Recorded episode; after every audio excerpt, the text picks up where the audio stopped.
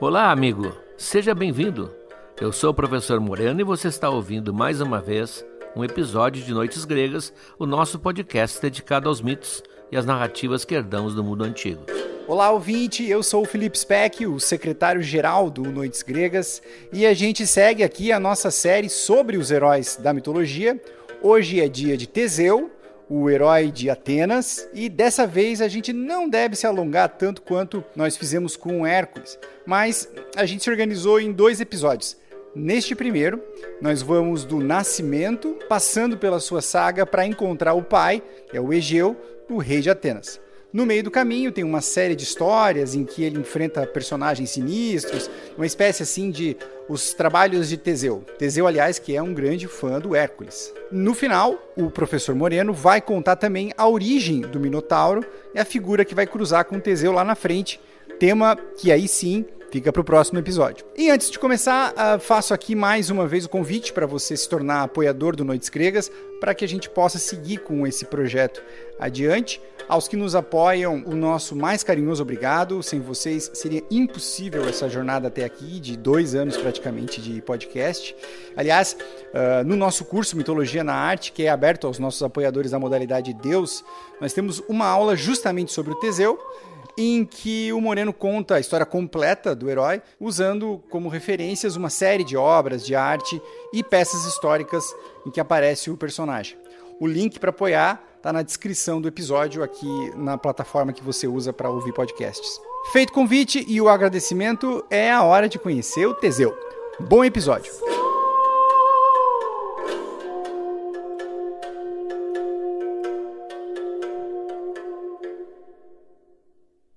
Hoje vamos falar do maior herói de Atenas. Vou específico, de Atenas. Hércules é o maior herói da Grécia, talvez o maior herói da antiguidade, mas Teseu é uma espécie de Hércules ateniense, porque a sua vida toda esteve envolvida com a vida pública, inclusive de Atenas, e ele é considerado um dos fundadores mitológicos da democracia ateniense.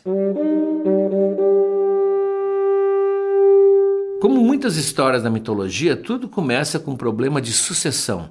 Os reis precisavam ter um sucessor, e no caso, na época, tratava-se de um herdeiro masculino. E o Egeu, que era o rei de Atenas, depois de dois casamentos, não tinha filhos, nem, fi nem filhas, diga-se de passagem, não tinha descendência. E ele, preocupado, vai ao oráculo de Delfos para saber se ele vai ter ou não um herdeiro, porque o seu irmão, tem muitos filhos e esses filhos olham com grande cobiça o poder que ele tem. Eles querem o trono, eles querem destronar Egeu. O oráculo, como sempre, nós já vimos já no episódio sobre os oráculos, dá uma resposta ambígua, uma resposta obscura.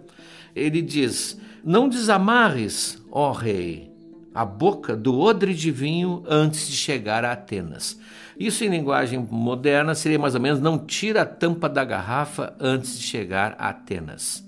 Não tira a rolha da garrafa antes de chegar a Atenas. Ele não entende.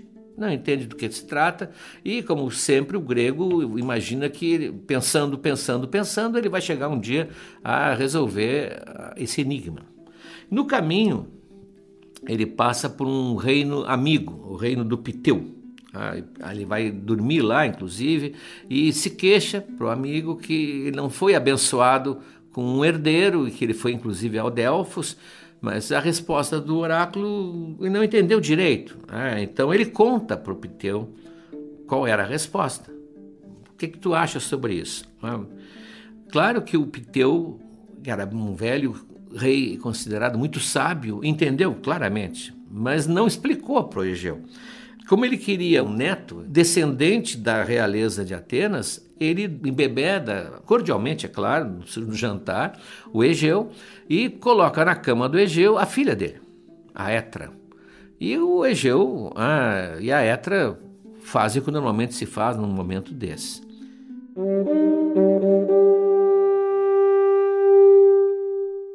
No dia seguinte, o Egeu vai embora, mas diz, ó, quando fica sabendo que ela é a filha do, do amigo, ele diz: Olha, se tu estiveres grávida e nascer um filho, tu, por favor, manda ele a Atenas. Eu vou esconder aqui a minha espada e as minhas sandálias. E se ele chegar à idade adulta e conseguir levantar esta pedra, está com uma pedra imensa erguida, ele pegue a espada e se apresente lá que eu vou reconhecê-lo. Então ele pega um pedregulho gigantesco, não gigantesco, porque também ele não era um super-herói, mas pega um pedregulho que tem uma espécie de oco, põe no chão a espada e a sandália, deixa a pedra em cima e vai embora. Vai embora e Etra sabe já que está grávida, mas não vai falar nada. E o Egeu pede o absoluto segredo, até porque ele teme que os irmãos, ah, aqueles que disputam o seu trono, possam atentar contra ele se souberem que tem vindo, vem vindo né, um herdeiro. Na verdade, tinha acontecido o que o oráculo tinha previsto e Piteu tinha entendido.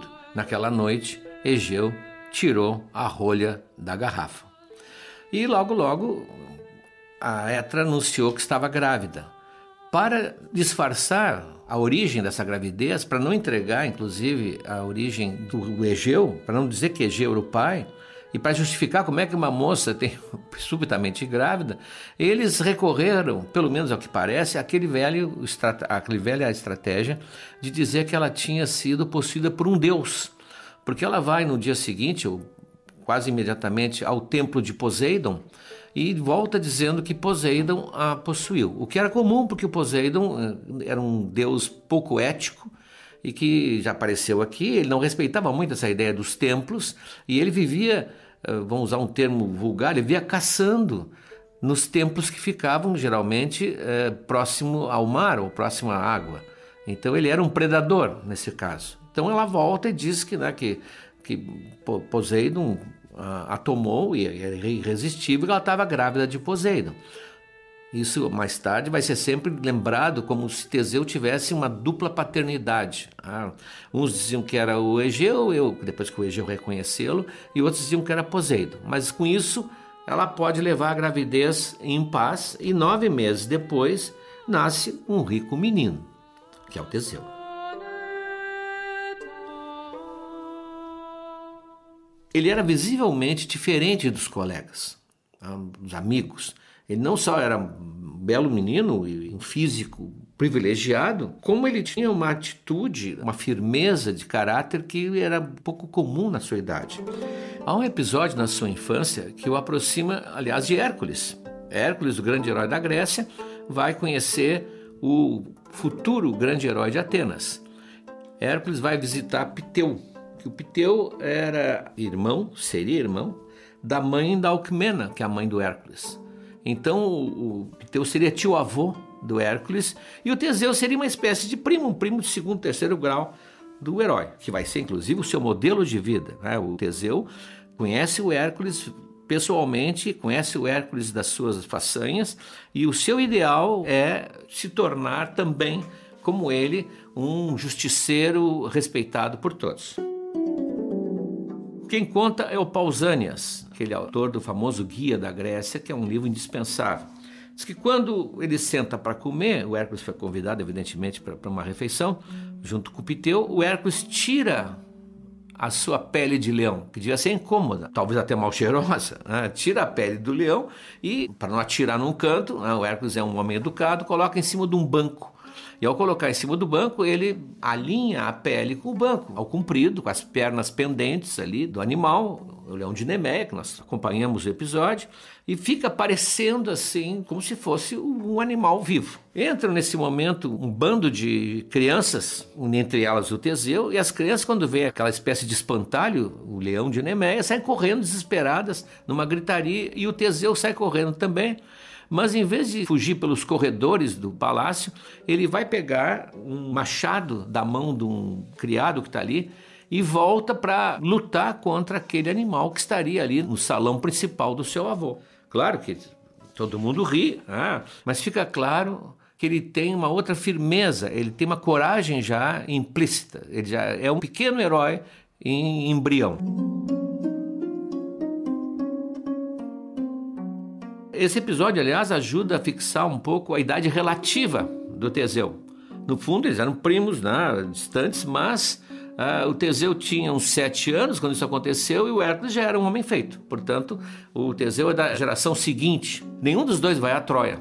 O importante é que depois, quando vier a guerra de Troia, o Teseu estará preso no mundo dos mortos, como nós vamos ver, e o Hércules está pouco tempo antes da sua morte. Portanto, na grande luta que uniu os heróis da Grécia, nenhum dos dois estava presente. Eles vão se encontrar muito na vida. A vida vai aproximá-los. E o Teseu, inclusive, se torna, como ele é um grande fã de Hércules, se torna um benfeitor de Hércules. A primeira vez é quando Hércules enlouquece, como nós vimos, e mata os filhos, e a esposa também, e ele fica completamente eh, deprimido e quer se matar. Ele pensa em suicídio, e o Teseu, que já é adulto, vai então ampará-lo, vai animá-lo e diz: Não, vamos consultar o oráculo para ver o que o destino reserva para ti. Então, nesse momento, o Teseu se torna, ele, apesar de ser mais jovem, se torna uma espécie assim de mentor do, do Hércules. E a segunda vez é no mundo dos mortos, que nós vimos quando Hércules foi buscar o Cérbero. Quando Hércules vai buscar o Cérbero, encontra o Teseu preso lá. E o liberta, inclusive. Nós vamos ver isso depois, os detalhes. Mas a vida dele se entrelaçou bastante.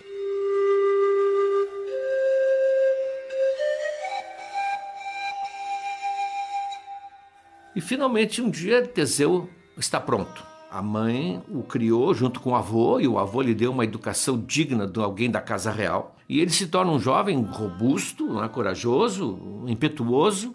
E a mãe, a Etra, resolve então revelar o segredo da sua origem. Até ali, talvez o menino achasse que era filho de Poseidon. Então ela leva até a pedra e diz: Olha, se tu puderes levantar essa pedra, embaixo estão objetos que pertencem ao teu verdadeiro pai. E ele, sem dificuldade, levanta a pedra, pega a espada, as sandálias e ela diz: Apresenta-te em Atenas, fala com o rei, ele é o teu pai. A cidade onde Piteu mora, portanto Teseu e a sua mãe, a Trezena, ficava distante de Atenas, ficava no Peloponeso, e, e Atenas não fica no Peloponeso. Né? Atenas tem que atravessar todo o Peloponeso, atravessar o Corinto e chegar lá em Atenas.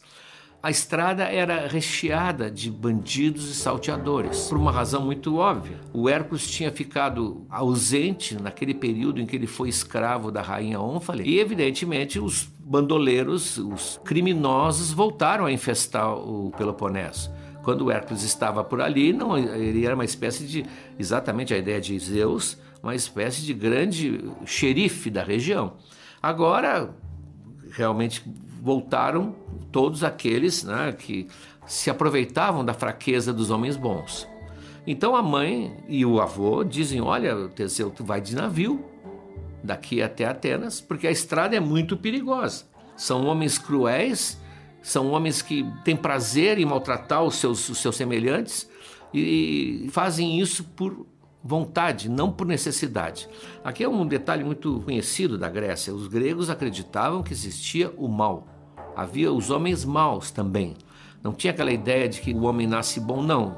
Havia pessoas que, por nada, como nós vamos ver agora, se deleitavam em ver o sofrimento dos outros e a morte dos outros. Então o Teseu, quando fica sabendo, ah, e o avô, inclusive, conta faz uma espécie de relatório. Olha, tem fulano, em tal lugar tem o Beltrano, faz um guia turístico dos lugares que tinha que evitar, tentando convencer o neto. Ora, o Teseu diz exatamente isso que eu quero. Ele quer ser um novo Hércules. Então foi muito pior a tentativa. Porque agora Teseu sabia mais ou menos o que esperar e sabia quem ele teria que abater no caminho. Então essa estrada, essa famosa estrada de Trezena para Atenas, vai ser assim o, o debut de Teseu. Ali ele vai debutar e vai estrear mostrando a que veio ao mundo. Tanto quando ele chegar em Atenas, o seu renome já o precedia.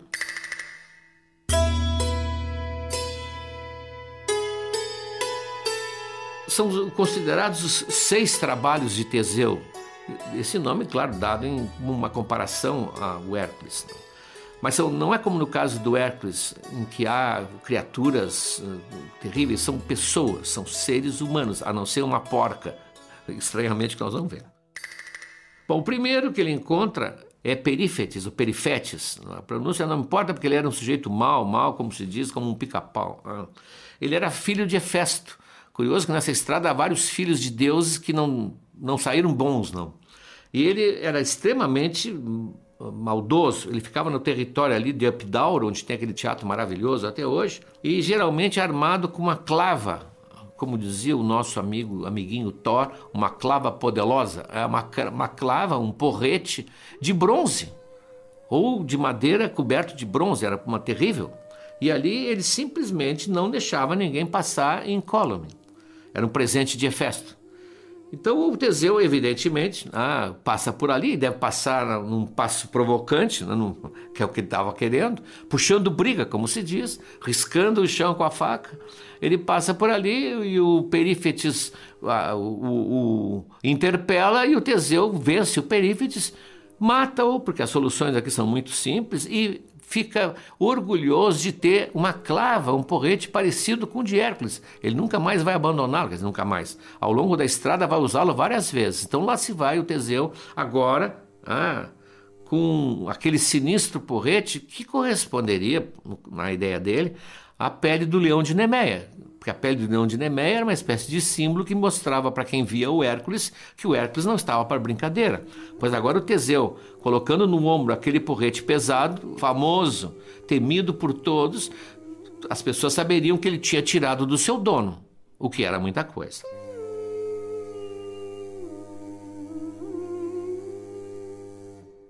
O segundo que ele encontra, veja, eram pessoas más com imaginação, que é pior. Era o Cines. Ele ficava ali no, no, lugar de onde hoje tem o canal de Corinto, né? aquele pequeno istmo que liga o Peloponeso ao resto da Grécia, e forçava os viajantes a vergar pinheiros, os pinheiros gregos, não são os nossos pinheiros, até o chão. Então, uma das coisas que ele fazia era. Ele soltava, ele estava ajudando o viajante, né, evidente, com a sua força, seu peso, ele soltava subitamente e o viajante era arremessado longe. Mas quando ele tinha mais requintes, ele carregava dois pinheiros e amarrava o viajante pelos pés ou pelas pernas, e aí soltava ambos os pinheiros simultaneamente e a força das árvores rasgava a pessoa em duas partes. Ah, dividia a vítima em dois, esquartejava a pessoa, né? não esquartejava porque esquartejar é em quatro, mas era em duas. Claro que o Teseu aplicou uma, uma lei, um princípio que ele tirou da sua cabeça ou da cabeça de Hércules: fazer com os outros o que querem fazer comigo. Amarrou os cines em dois pinheiros e os dois pinheiros então se separaram e separaram duas partes dos cines junto com ele.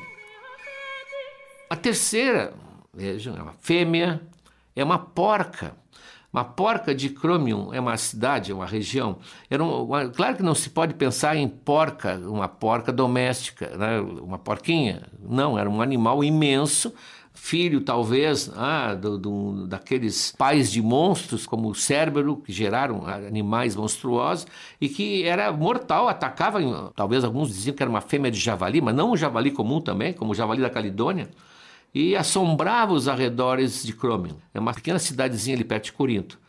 Claro que ela investiu imediatamente contra Teseu e Teseu despachou a porca. Não sei que fim foi dado ao animal, talvez transformado em linguiça. Depois, Ciron, perto, um pouco além, esse, cada um com requintes, né? ficava numa, numa, numa, região ali meio escarpada, conhecida como Caquia Escala, a escada do mal a escada do mal. Cacós é mal. Né? Ele era filho de Poseidon. Ele, ele saqueava os viajantes e depois, como uma espécie de ritual de humilhação, obrigava-os a lavar os seus pés. Não é um costume muito estranho né, no, no, mundo oriental, por exemplo. Só que quando o pobre viajante, né, já apavorado, estava ali agachado lavando os pés dele, ele dava um pontapé, empurrava-o e ele caía do penhasco lá no mar, que não era muito alto, mas caía no mar e lá tinha uma tartaruga gigantesca que o devorava. Havia uma espécie de associação. Né? Quando a tartaruga via o, o Ciron se aproximar, já sabia que ia ter o seu jantar pronto. É uma coisa sinistra, né? muito estranho, dizem alguns, porque uma tartaruga carnívora a ponto de pegar uma vítima viva. Não importa. Mitologia a gente tem que acreditar na imaginação. Claro que Teseu foi lá, mas ao se agachar para lavar os pés, como se fosse, ele pega pelos tornozelos o Ciron e puxa-o por cima da cabeça, e a tartaruga, então, lá embaixo, vai ter o seu último jantar. Ah, terminou com o seu dono. Em seguida, vejam, a imaginação. Um usa os pinheiros para despedaçar, o outro usa um, um estratagema para alimentar o, o, seu pet, né, a sua tartaruga gigante. Tudo coisas extremamente dignas de filme de terror, assim. Não são crimes humanos, são realmente é uma maldade completamente fora do comum. Perto de Eleusis, ele está caminhando em direção a Atenas. Ah, perto de Eleusis, ele encontra outro filho de Poseidon. Poseidon, aliás, quase todos os filhos de Poseidon, como dizia minha avó, não prestaram, né? não deram certo. O Cércio, que ele forçava os viajantes a lutarem com ele, mas ele lutava né, de uma maneira avassaladora e lutava até a morte.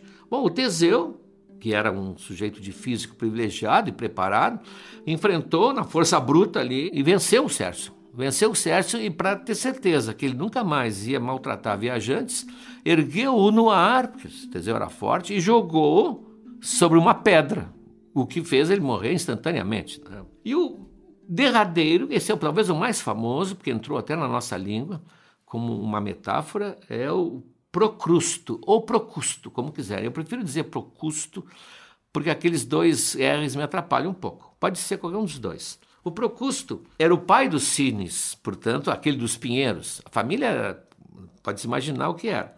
E ele tinha uma espécie de estalagem no caminho. Ele oferecia abrigo para os viajantes. Só que nessa estalagem ele tinha um leito feito de ferro. Uns dizem que era dois, nós vamos ver agora. Mas nesse leito, ele, quando o viajante adormecia, ou ele dava um, uma espécie de sonífero no vinho, ele deitava o viajante no leito e, se fosse maior do que o comprimento do leito, ele cortava o que sobrava, ou seja, ou o tampo da cabeça ou os pés. E se fosse menor, ele usava roldanas e espichava até estalarem os ossos, desconjuntar todo, ou seja, morria uma morte horrível. Outros diziam que ele tinha dois leitos. Ah, para evitar sempre o engraçadinho que houve a história e diz, e se ele coubesse exatamente no leito? Ah, então ele tinha um, um, leito pequeno e um grande, talvez um P, um M e um G. Ah, ele é terrível, porque esse realmente tinha um, um requinte de crueldade.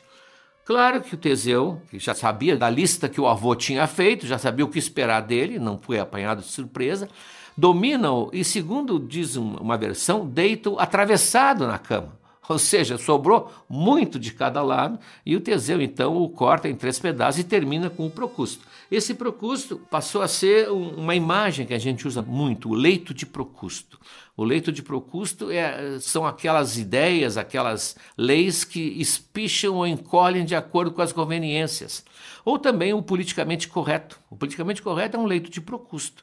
Quem não se adequar a esse leito ah, vai ser punido. É uma expressão que faz parte de qualquer língua do Ocidente, dentro daquelas alusões que a gente usa, o calcanhar de Aquiles, como é o caso aqui.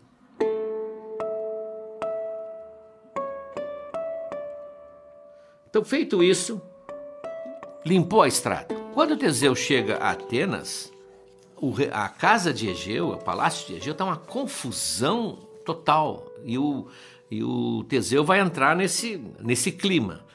O Egeu tinha casado pela terceira vez e casado com a Medeia, que foi a mulher de Jazão. Isso é uma outra história à parte, mas todo mundo sabe da Medeia.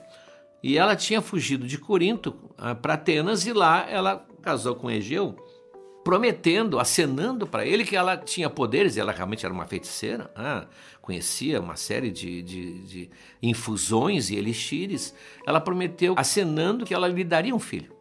Ela trouxe um filho junto com ela, mas que ela daria um remédio que o faria ter filhos. Quando chega o Teseu a Atenas, a fama dele, como eu disse, já, já o precedera.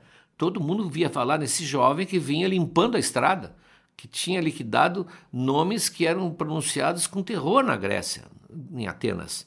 E ele aparece então esse jovem, se apresenta, e ela logo percebeu, com seus poderes ou com sua intuição, que ele era algo especial, ele não era apenas um viajante, ele vinha com alguma finalidade muito importante. E ela logo convence o rei de que devia ter vindo para matá-lo, que ele talvez fosse inclusive alguém do grupo opositor daqueles irmãos que viviam ah, cobiçando o trono. Então ela se oferece para livrá-lo desse problema, servindo-lhe um dos seus venenos, ah, que ela devia ter uma, uma, uma farmacopeia cheia de venenos. E o rei, que é meio fraco, ele está muito envelhecido, muito entristecido, ah, porque não tem filhos, O rei então concorda, meio sem saber muito bem, ah, sem maior pergunta, e convida-o para um banquete, ah, para um jantar, na verdade não é um banquete, é um jantar.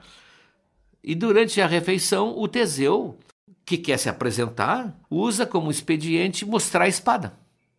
Ele põe à vista a espada em cima da mesa e o rei imediatamente reconhece e diz: É o meu filho. Eu tinha realmente um filho. A Etra me deu esse presente agora, vai ser o futuro rei de Atenas. Abraça-o, chama as pessoas em volta e apresenta: Esse é o meu filho, eu, eu reconheço.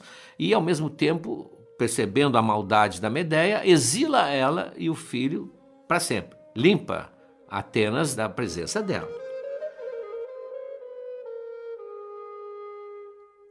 Os filhos do irmão de Egeu, que cobiçavam também o trono, vendo agora que subitamente uh, todos os seus planos estavam indo por águas abaixo, porque eles esperavam que o Egeu morresse, eles assumiriam fatalmente, tentam emboscar o Teseu. Mas o Teseu é avisado e ele, que é muito mais guerreiro do que os outros, ele é o herói, né, o grande herói, ele os vence, os mais importantes, os outros fogem, e ele então se torna uma espécie de herói, não vou dizer nacional, porque não é uma nação, mas o herói local. Atenas já o reconhece e o aclama nas ruas como o herói do momento. Para conquistar ainda mais a opinião pública e, e para brilhar diante do seu pai, agora ele tem um pai verdadeiro, não é aquela ideia do Poseidon, ele fica sabendo que perto de Maratona anda um touro solto fazendo horrores. Que nós já sabemos que touro é esse. É um dos trabalhos de Hércules. Aquele o touro que o Hércules vai a Creta traz a nado, apresenta ao Euristeu, o Euristeu manda soltar e o touro está lá solto. Ele é um touro que foi enlouquecido por Poseidon, nós vamos ver por quê daqui a pouco. Está lá solto fazendo uh, tropelias e matando pessoas, então o Teseu vai lá mais um trabalho, menos um trabalho, né? Ele é o herói afinal agora, ele está imbuído, né? Ele está vestindo a camiseta de herói. Ele vai lá, domina o touro, leva-o a passear pela cidade para mostrar que ele prendeu o animal, então o sacrifica a Apolo em Delfos como uma espécie de agradecimento pela sua trajetória até o momento.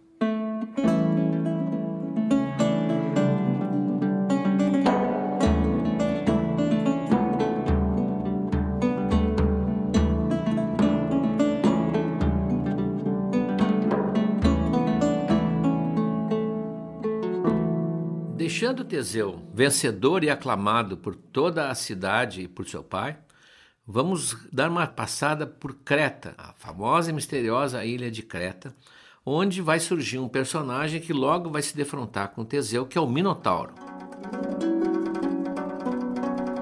Em Creta, Minos, que vai ser o rei, ah, daí o Minotauro também, e o, a civilização minoica, como se chama, Minos tinha que justificar por que, que ele se julgava digno do trono de Creta. E ele então ele diz que os deuses, ele é filho de Zeus, nós vamos ver depois isso. Ah, é um descendente de Zeus.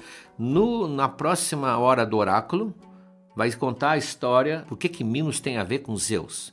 Quando virmos a história dos amores de Zeus e da jovem princesa Europa.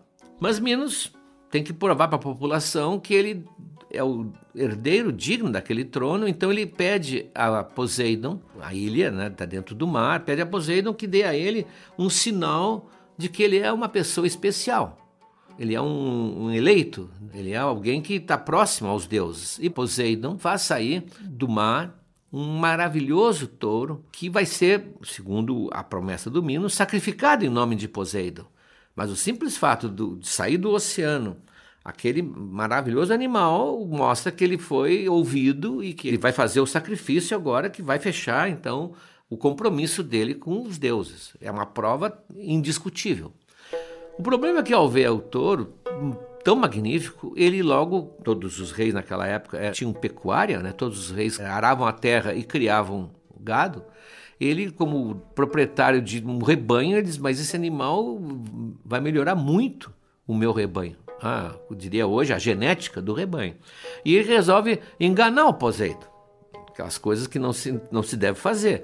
Sacrifica um outro touro. Aliás, por isso Creta está sempre ligado a touros, como nós vamos ver. Sacrifica um outro touro e isso deixa Poseidon furioso e resolve castigá-lo. Tem duas versões, uma que foi Poseidon que se vingou, outra que foi a Afrodite, que tinha contas para acertar com a rainha. Mas a mais provável é realmente a do Poseidon. E ele se vinga de uma maneira, com toda a mitologia grega, de alta imaginação. Ele, o Poseidon, faz a rainha Pasífae, a mulher de Minos, se apaixonar pelo touro. Não se apaixonar assim como a gente vê, a, a, a, eu vi a minha avó com seu gatinho, ah, ou minha filha com cachorro. Não, apaixonar, apaixonar. Ela arde de desejo de ter um relacionamento físico com o touro. Ela enlouquece, coitada, ela é enlouquecida né, pelo Deus. Então ela anda com roupas de rainha pelo campo, arrastando aquela, os mantos atrás do touro que pasta ah, alegremente em volta, de olho fixo nas novilhas que estão por perto, mas não dá bola para ela. Ela vai ficando extremamente frustrada por não poder atrair a, a atenção do, do touro. Ela, inclusive, é, quem escreve isso aí muito bem é o, é o Ovídio. O Ovídio, nas Metamorfoses, eu vou colocar depois o texto no material exclusivo, mas de qualquer forma eu, vou mencionar aqui. Então ela resolve seguir o touro onde ele vai, tentando agradá-lo. É. Aqui um texto do Ovídio, um trechinho do Ovídio. Conta-se que Pasífae, com inexperiente mão, cortava para o touro tenros brotos e a erva mais deliciosa. Acompanhava o rebanho como uma vaca, e para ficar junto dele nem parava para pensar no marido. Minos tinha sido vencido por um touro. De que te serve, Pasífae, enfeitar-te com vestidos custosos? O amante que desejas é insensível a tuas riquezas. Para o que precisas de um espelho, se vais te encontrar com o rebanho nas montanhas? Com que finalidade penteias pela décima vez teus já arrumados cabelos? Olha bem o que o espelho te diz: não és uma novilha. Isso é o vídeo. É. Bom, ela vai é, ficando cada vez mais louca. Se o touro olha com um olhar mais brilhante para uma novilha, ela manda apartar a novilha e abatê-la. E depois, segurando as entranhas da novilha, diz: Agora? E agora? Me diz aí, e agora? O que te adiantou? Ela está completamente enlouquecida. E ela não sabe mais o que fazer. Ela precisa levar adiante o seu desejo. Nesse momento, está presente em Creta um outro personagem que vai aparecer muito aqui, o Dédalo, que é o grande inventor na mitologia. Ele faz objetos, ele cria é, uma das filhas da Pasífia e do Minos é a Ariadne, que ela vai aparecer, porque ela vai ter um, um romance com o Teseu, e ele faz para ela uma pista de dança iluminada. Até hoje as pessoas perguntam como é que é essa pista de dança iluminada. Ela fa ele faz para a princesa. Ele está lá meio como um hóspede e segue, evidentemente, os desejos dos donos. E a Pasífia o chama de, de lado, é evidente, e diz: Olha, eu não, não consigo mais viver assim. Eu preciso, preciso que esse touro durma comigo. Então o Dédalo monta uma estrutura em forma de novilha de vime e cobre essa estrutura com o couro de uma novilha. Então fica com uma aparência eh, de uma pequena vaca e põe rodas. O Dédalo é todo sutil, ele põe rodas para poder rodar com aquilo campo afora. E atrás, em cima, no lombo, em cima das pernas traseiras, ele abre um alçapão e ali Pasífae se enfia, colocando as pernas dentro das pernas da novilha e alinhando aquilo que tem que ser alinhado, se vocês me entendem. E assim ele sai rebocando aquela geringonça em direção ao touro e perto do touro, até que finalmente o touro se interessa. Os comentaristas da época tinham comentários estranhíssimos, né? Como é que um touro vai se interessar por uma novilha de madeira se ele sempre é, fareja muito bem é, o que está na sua frente? Não vou entrar em detalhes, é evidente. Mas acontece, finalmente acontece. Ah, é um belo texto para alguém um dia inventar o que se passou na cabeça e no corpo de Pasífae naquele momento. E ela então, evidentemente, fica grávida e dá à luz um menino com cabeça de touro, que vai ser o Minotauro.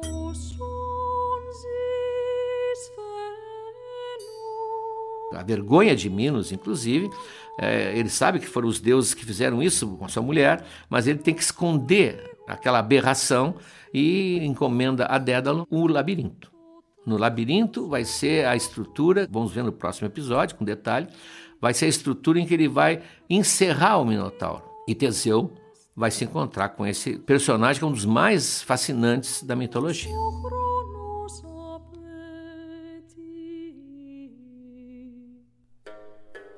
Bueno, pessoal, eu já publiquei no nosso site o material exclusivo desse episódio. Lá no PDF tem, além de algumas representações do Teseu, como sempre, outras três peças. Primeiro, o nosso amigo Plutarco está lá. Teseu é um dos personagens do livro Vidas Paralelas, que nós mencionamos no episódio anterior, na última hora do oráculo. E nós pegamos um rico trecho com descrições deliciosas dos episódios que o Moreno tratou hoje. Tem um poema do Baquílides, que é um diálogo entre o rei Egeu e cidadãos de Atenas, em que eles falavam sobre um burburinho que rolava na cidade de que estava chegando um grande personagem, uma grande figura, que mal sabia ele que era o nosso protagonista, que era o seu filho. E tem também um texto do Palaífitos, o cara que quebra a regra número zero da mitologia e reclama da falta de lógica nas narrativas. Ou seja, um cara meio chato, assim. Se fosse vivo, o Paláfito certamente não seria um ouvinte do Noites Gregas. A gente separou um texto em que ele refuta a origem mitológica do Minotauro, numa explicação que é meio tosca, mas é bem divertida, tá bem? E a gente volta na semana que vem com mais uma Hora do Oráculo. Um abraço no coração de vocês e até breve.